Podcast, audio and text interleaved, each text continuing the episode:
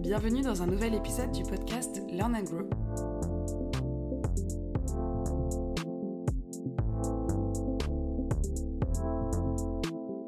de se lancer dans le sens aussi euh, quand on développe une, façon de faire euh, et qu'on bute sur une société civile, une société générale, euh, et, que d'autres associations viennent à, aussi faire un peu cette activité, tout le monde y aller, je, trouve que c'est dommage de de pas travailler que sur les deux volets.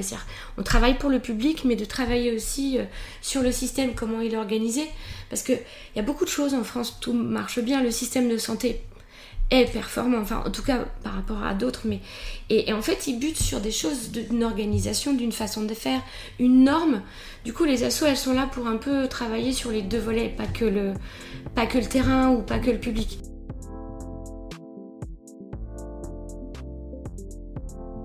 Investir des ressources, du temps et des moyens dans la création et la diffusion d'une formation, partager son expérience d'association de terrain avec le reste de la société, challenger le potentiel de sa formation et de ses contenus avec de futurs apprenants, revenons ensemble sur le projet de formation des soignants de l'association française ADSF qui aide un grand nombre de femmes en situation de précarité à accéder aux meilleurs soins possibles.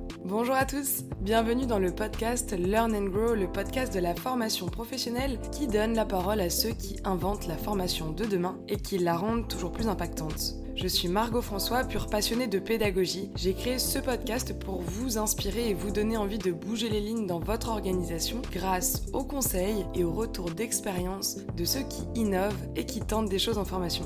Aujourd'hui, je clôture la saison 1 du podcast avec deux incroyables invités je reçois Nadège Passero et Amélie Soumal, respectivement déléguée générale et responsable sensibilisation et formation au sein de l'ADSF, l'association Agir pour la santé des femmes. Chaque année, cette association française vient en aide à plusieurs centaines de femmes en situation de précarité et d'exclusion pour améliorer leur prise en charge et leur état de santé. Depuis quelques mois, l'ADSF a lancé sa formation à destination de personnel de santé pour qu'ils aient une meilleure connaissance de ce public féminin et qu'ils améliorent leur pratique de soins. Pour une association de créer sa propre formation? Comment tester le potentiel de ses contenus avant de se lancer? Comment faire connaître son offre quand on est une association? Dans cet épisode, Nadège et Amélie partagent avec vous leur expérience et leurs meilleurs conseils pour oser se lancer dans la formation et faire vraiment bouger les lignes de la société à la source des problématiques qu'une association peut résoudre au quotidien. Je vous laisse maintenant découvrir cette formidable association que vous pourrez ensuite suivre sur les différents réseaux sociaux, mais aussi si vous souhaitez les soutenir, n'hésitez pas à faire un don sur leur site internet adsfasso.org, devenez bénévole sur Paris ou sur l'île, ou bien engagez votre entreprise ou fondation en devenant partenaire. Je suis l'ADSF depuis un moment maintenant et j'ai vraiment adoré cet échange, donc j'espère qu'il vous plaira tout autant. À la suite de votre écoute, partagez-moi vos retours par message sur les réseaux sociaux comme LinkedIn ou directement sur votre plateforme d'écoute favorite comme Apple Podcasts. Ça m'aide beaucoup donc vraiment n'hésitez pas. Bonne écoute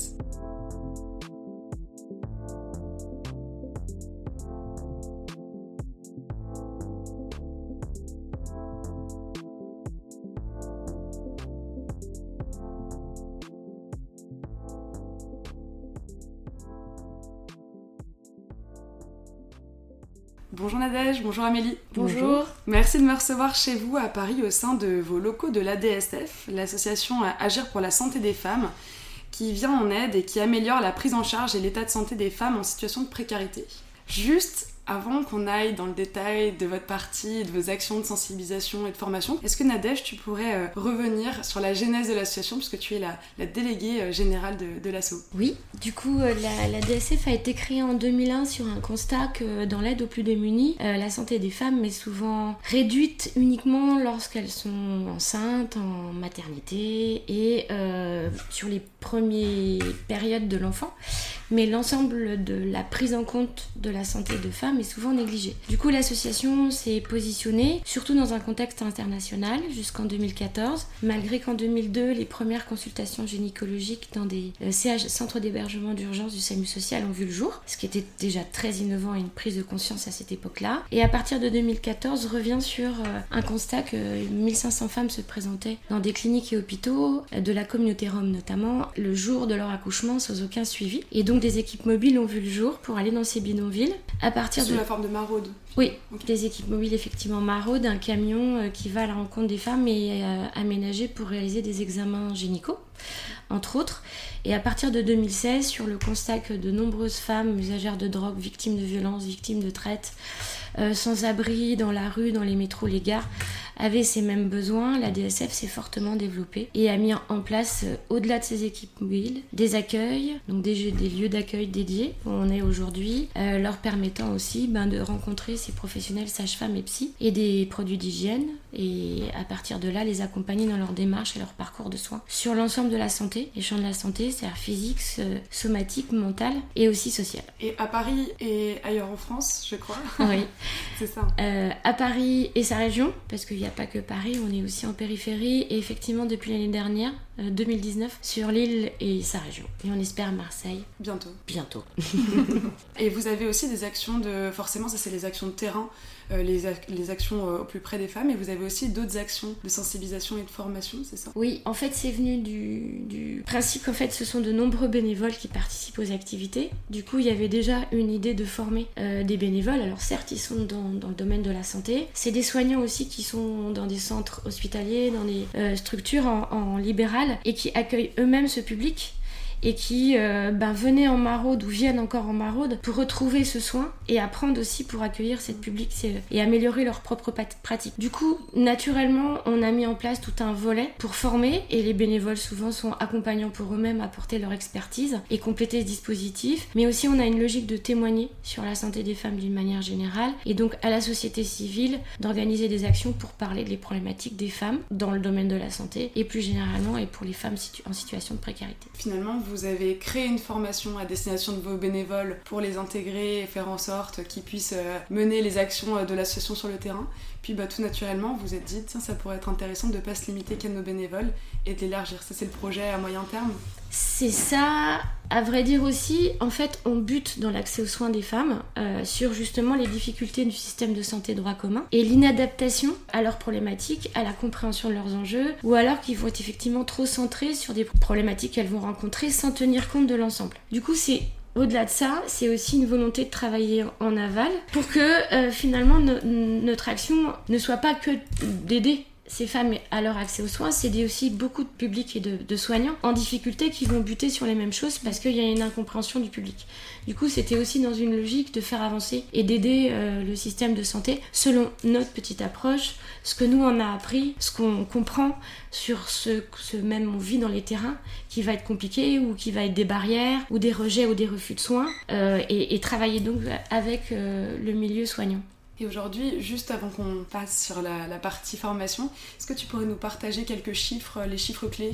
Alors, on, la DSF, c'est 2251 femmes que nous avons accompagnées l'année dernière. C'est euh, près de 400 maraudes. Euh, c'est 468 femmes mises à l'abri en 2020. C'est aussi des chiffres un peu plus, on va dire, techniques et sur l'état de santé des femmes. Euh, ce qu'on a pu révéler dans notre étude épidémio, euh, c'est que 15 ans avant l'âge moyen, les femmes développent des pathologies par manque d'accès à des dépistages, euh, qu'un accompagnement sur 5 dans le domaine de la santé aboutit à un échec, un parcours sur 5. Du coup, ce sont des, des, chiffres sur lesquels on surfe.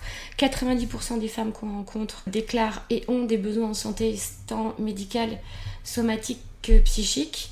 Euh, pour lequel elles, n'avaient pas euh, jusqu'ici de suivi en cours. 70% des femmes ont des troubles menstruels, ce qui est, un peu étonnant et ce qui est, qui est un peu inconsidéré justement par le système de santé d'une manière générale, parce que c'est un des premiers symptômes qui peut venir déclarer que la femme a soit vécu des violences, soit des problématiques, a en tout cas somatiquement parlant des faits suffisamment importants, et c'est un chiffre au-delà de la moyenne nationale qui devrait être un signal pour les soignants que quand une femme se présente trois fois dans la même semaine aux urgences, ça veut dire qu'il y a un autre problème. Voilà, c'est des chiffres un peu comme ça qui viennent étayer aussi le pourquoi on veut faire de la formation. Est-ce que 2020, vous en tant qu'association euh, de terrain, est-ce qu'il y a eu une différence? Est-ce qu'il y a eu une augmentation euh, des consultations, justement une baisse de fréquentation? Le changement en 2020, c'est que pendant un temps donné, qui a été quand même euh, très long et, finalement à l'échelle de la pandémie d'un an et demi court, mais il y a eu très peu d'acteurs. Il y a beaucoup de femmes qui ont été sans possibilité de pouvoir se soigner. Il y a une augmentation de situations qui étaient déjà très difficiles, les petits boulots système D à droite à gauche, l'isolement avec des violences.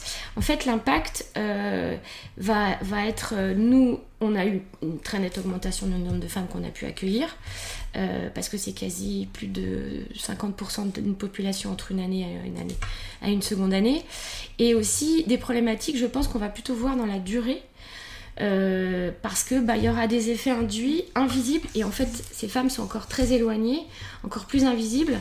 Euh, là on travaille et, c'est joli de voir qu'il y a une, vraie volonté de vacciner très vite et par rapport à la période d'accès pour les tests, où ce public n'avait pas du tout accès aux tests, si certaines assos, et comme nous, nous l'avions pas prodigué, si nous n'avions pas appelé les plus précaires, les femmes qu'on accompagnait pour leur expliquer, elles seraient restées euh, dans des contextes euh, euh, bien plus dramatiques. En fait, les violences, on n'en parle même pas, l'exploitation forcément de fait, tous les petits boulots aussi qui ont été arrêtés.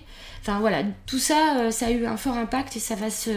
ce plus 25-30% d'activité qu'on a eu, donc du coup c'est lourd quand même, on se dit finalement c'est que ça, mais c'est lourd, plus d'un tiers d'activité supplémentaire, bah, ça veut dire aussi que plus 40-50% euh, dans les deux prochaines années, parce qu'il faut rappeler les dames, est-ce qu'elles ont, elles ont carrément arrêté, elles appelaient, elles pouvaient plus avoir leur traitement, déjà que c'était compliqué, enfin voilà.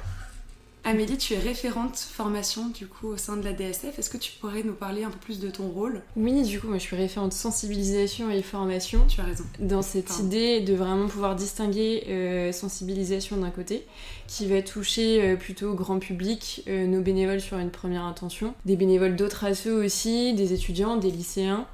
Euh, pour pouvoir faire passer aussi les messages bah, que Nadège a bien pu présenter aussi tout à l'heure sur le fait de considérer que le corps de la femme n'est pas un corps d'homme comme un autre. Euh, et de l'autre côté, la formation qui là euh, va pouvoir aussi aller un peu plus loin et toucher plutôt des professionnels de santé et euh, du secteur de la veille sociale, dans une logique de vraiment pouvoir faire évoluer les pratiques et sur la base des constats terrains qu'on a pu poser. Donc il y a vraiment cette idée-là de pouvoir aller au-delà de faire passer des messages, mais vraiment de pouvoir faire évoluer les pratiques aujourd'hui et de permettre aux soignants et euh, aux intervenants de la veille sociale de se sentir le moins démunis possible. Et du coup d'améliorer et de vraiment améliorer la prise en charge et la prise en compte des femmes en situation de précarité. Et ça, c'est la finalité, ça, c'est l'objectif du coup de, la mise en place de votre formation. Aujourd'hui, la formation, elle prend quelle forme? Elle est euh, plutôt en présentiel pour, euh, pour ces personnels-là Elle est à distance? Elle est sur deux jours? Elle est sur... Euh, elle se veut le plus adaptée possible à leur réalité de terrain. Et la réalité de terrain aussi, bah, là notamment de, de, professionnels de santé auprès desquels on a pu tester aussi, c'est qu'il vaut mieux que ce soit sur des formats courts avec des échanges euh, très pratico-pratiques aussi, de parler de leur réalité, des situations que eux peuvent rencontrer au quotidien. Euh, donc c'est des modules qui peuvent être soit en distanciel, soit en présentiel, en fonction aussi, on s'adapte complètement, euh, qui durent plutôt une heure et demie et c'est construit en fait sur un parcours sur trois, modules. Un premier qui va vraiment être socle de connaissances pour mieux appréhender le public, euh, un deuxième module qui là va être optionnel aussi en fonction des réalités et des besoins de chacun, mais de pouvoir euh, proposer aux professionnels de venir en maraude avec nous, parce que c'est un truc qu'on voit aussi avec les bénévoles, il n'y a rien de plus formateur que de venir en maraude et de voir directement sur le terrain, euh, et puis de constater le contexte aussi. D'appliquer très vite ce que vous allez pouvoir leur partager dans le premier module aussi. Ouais, et puis un dernier module qui de nouveau va être un peu plus théorique, mais d'approfondissement sur des thématiques très spécifiques. Nous par exemple, il y a vraiment un sujet qui nous tient à cœur, ça va être toutes les femmes au parcours complexe où on sait qu'il euh, y a énormément de protocoles qui peuvent pas être appliqués pour ces femmes-là et de pouvoir euh, proposer un module euh, sur comment mieux appréhender aussi et proposer une prise en charge adaptée à une femme qui est usagère de crack ou à une femme qui est grande précaire et qui va justement fréquenter les services d'urgence de manière très très régulière mais qui va partir de pouvoir vraiment avoir des modules spécifiques en fonction des réalités que eux vont rencontrer et en même temps des sujets qui, qui, qui pour nous sont extrêmement importants. Et tu disais que vous avez justement imaginé cette formation autour des réalités de, du terrain des personnes qui vont suivre cette formation. Vous la connaissez parce qu'il y a pas mal de vos bénévoles qui sont cette cible-là, hein, de ce que j'ai compris, ce sont des personnels de, santé. Est-ce que vous avez mené une étude particulière juste avant de, vous jeter dans le grand bain pour créer votre formation? Est-ce que vous, êtes, vous leur avez demandé leurs attentes, etc. pour construire cette formation? Oui, il y a eu plusieurs, euh, plusieurs modalités euh, par rapport à ça. Il y a eu euh, plusieurs questionnaires sur le, format en tant que tel, vraiment. sur les contenus, on a fait aussi une offre de formation de test, euh, déjà à destination de nos bénévoles. Et ensuite, vraiment là, sur ce qu'on a pu euh, construire, on a fait plusieurs formations de test, plusieurs sessions de test, vraiment à destination du, public cible là, pour pouvoir, vraiment adapter les contenus. Et aujourd'hui, on a quand même réussi à construire un premier module de formation qui tient plutôt bien la route. Il y a aussi un sondage qui a été fait par un partenaire auprès de son propre réseau. Notre principal, euh, un de nos principaux euh, financeurs de ce programme de formation et qui a sondé son réseau pour euh, voir s'il y avait un retour et une volonté. Et les professionnels de santé ont répondu positivement. Après, pour partie, répondant à un besoin une mini-étude de marché. C'est une pratique qui est recommandée en formation, pour autant qui n'est pas toujours appliquée. Donc bravo de l'avoir menée, parce qu'au final, c'est l'assurance aussi de trouver euh, preneur euh, pour, euh, bah, pour les personnes qui recherchent justement à se former sur ces sujets-là. Donc c'est super chouette. Avec l'expérience que vous avez en tant qu'association, pour vous, c'est quoi l'enjeu pour une asso de créer sa propre formation comme vous êtes en train de le faire Avec les ressources que vous mettez à disposition de ce projet-là, euh, la phase d'étude de marché, etc. Les enjeux, en fait, c'est par rapport à un terrain, justement, et les complexités euh, et des problématiques de notre public. C'est aussi de pouvoir commencer à, on va dire, euh, avoir des, des collaborations, des vrais partenariats avec ce système de santé pour aboutir à une réalité concrète que les pratiques évoluent, qu'il y a une prise en charge et qu'après ça s'étende. et donc en fait, in fine, c'est véritablement nous, en nous positionnant sur cette formation qui sera pas, c'est pas théorique, c'est vraiment pratico-pratique. Et c'est aussi de construire avec les professionnels pour qu'il y ait des dispositifs qui s'améliorent, des protocoles qui, soient réétudiés, réévalués, euh, voire même testés à des petites échelles pour pouvoir servir d'exemple, entre guillemets, hein, mais, et être dupliqués à des plus grandes échelles. Euh, donc du coup, c'est vraiment de refaire un retour terrain euh, dans une technicité adaptée et des professionnels soignants pour, on va dire, alors c'est un grand mot, mais réduire nos activités puisqu'elles seront mieux accompagnées même si aller vers est toujours compliqué. Euh, voilà, et de voir aussi les professionnels soignants sortir en aller vers pour aider euh, parce qu'il y a un grand nombre de besoins qui sont pas assez couverts. Du coup, l'enjeu, il est vraiment de, réduire nos activités sur le terrain, en fait. Aujourd'hui, ces professionnels de santé, il y en a beaucoup qui font déjà partie de votre réseau, mais pour justement communiquer autour de cette formation, pour en toucher encore plus, échanger vraiment les choses sur le terrain, euh, et pour que demain vous n'existiez plus, hein, parce que je crois que c'est le propre de chaque association, mm. c'est l'objectif final euh, de chaque asso. Comment vous arrivez à entrer en contact et à faire connaître votre formation auprès de ce public-là? Aujourd'hui, euh, ça passe aussi par toute la coordination de soins. Finalement, les, les femmes sont évaluées et en fonction des besoins, on va pouvoir les orienter vers euh, euh, des, structures adaptées. Et c'est en fonction du nombre de, femmes qu'on va orienter vers ces structures-là. Pour l'instant, on cible euh, prioritairement. donc c'est tout ce qui va être service d'urgence, les permanences d'accès aux soins en santé, les passes. Il y a quelques, quelques aussi avec lesquels on, enfin, auprès desquels on oriente beaucoup, qu'on aimerait pouvoir cibler. donc c'est par ce biais-là que ça passe principalement. Et puis après, ça se fait aussi par l'intermédiaire des partenaires qu'on a et qui ont pas mal de contacts vers lesquels ils adressent aussi le programme de formation. Et c'est euh, c'est vraiment un gros travail partenarial, mais qui est déjà en place, donc euh, auprès desquels on va proposer la formation assez systématiquement. Et, qu'est-ce qu'on peut vous souhaiter du coup pour les prochaines étapes de cette formation C'est quoi les prochaines marches Qu'elle s'enclenche, qu'elle se déroule avec, on va dire, des partenaires qu'on a identifiés qui sont vraiment au cœur de l'ensemble un peu, enfin, d'un nombre d'orientations importants, qui nous permettraient vraiment aussi de d'avancer et de bâtir d'autres thématiques parce que nous on n'a peut-être pas tous les besoins recensés. On a vraiment pensé ça sur un parcours sur cinq euh, abouti à un échec, mais aller plus loin et creuser euh, par l'apport nous euh, construit de ce qu'on a et la connaissance qu'on a du public, de son environnement, là où elles évoluent, et les besoins des soignants, donc bâtir d'autres modules complémentaires pour les aider et à ce moment-là à pouvoir euh, améliorer l'accès aux soins d'un plus grand nombre de publics parce que les complexes, comme disait Amélie, femmes très ancrées, euh, femmes usagères de crack, de drogue, euh, victimes de traite, la compréhension de la violence à différents niveaux et, de construire avec ces professionnels cet apport en formation qui leur soit vraiment aidant. Pour aller presque vers de la co-construction ensemble demain. Et euh, juste avant de passer à la question signature du podcast, je, serais intéressée, par exemple, là, il y a une, personne qui travaille dans une association qui nous écoute. Quel conseil vous pourriez lui donner si elle souhaitait demain lancer sa propre formation? Parce que vous l'avez convaincu et qu'il y a un intérêt pour une asso de monter une formation. Ce serait quoi le meilleur conseil que vous pourriez lui donner? Mais c'est de se lancer. De se lancer, dans le sens aussi, euh, quand on développe une façon de faire, euh, et qu'on bute sur une société civile, société générale, euh, et, que d'autres associations viennent à, aussi faire un peu cette activité, tout le monde y aller, je, trouve que c'est dommage de pas, de pas travailler que sur les deux volets. On travaille pour le public, mais de travailler aussi sur le système, comment il est organisé. Parce qu'il y a beaucoup de choses en France, tout marche bien, le système de santé est performant, enfin en tout cas par rapport à d'autres, mais et, en fait ils butent sur des choses d'une organisation, d'une façon de faire, une norme. Du coup les assos elles sont là pour un peu travailler sur les deux volets, pas que le pas que le terrain ou pas que le public.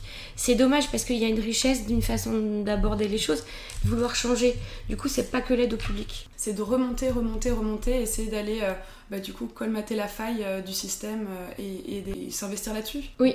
Je voudrais vous poser la question signature du podcast. C'est vraiment, chacune aura sa propre réponse, hein. commencera celle qui voudra. Mais c'est, et vous, comment vous formez-vous au quotidien? Moi je sais, moi je sais. je te prie alors. Alors Nadège, c'est parti. Euh, bah, pas plus tard que la semaine dernière, vendredi, euh, les psys ici ont été acheter le SM5. Le DSM5. DSM5. Euh, c'est la bible des psys. D'accord, ok. C'est leur référentiel.